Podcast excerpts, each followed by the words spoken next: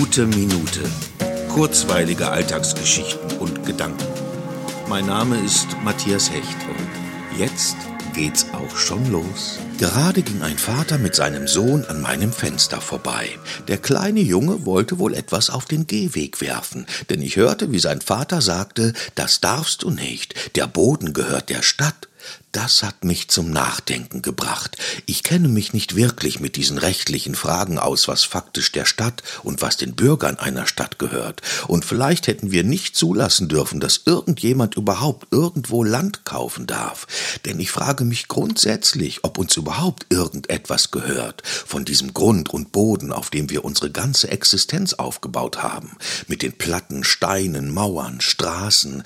Eigentlich gehört das doch niemandem. Denn unter all diesem Asphalt, Beton und Teer befindet sich die Oberfläche des Planeten, auf dem wir alle nur zu Gast sind.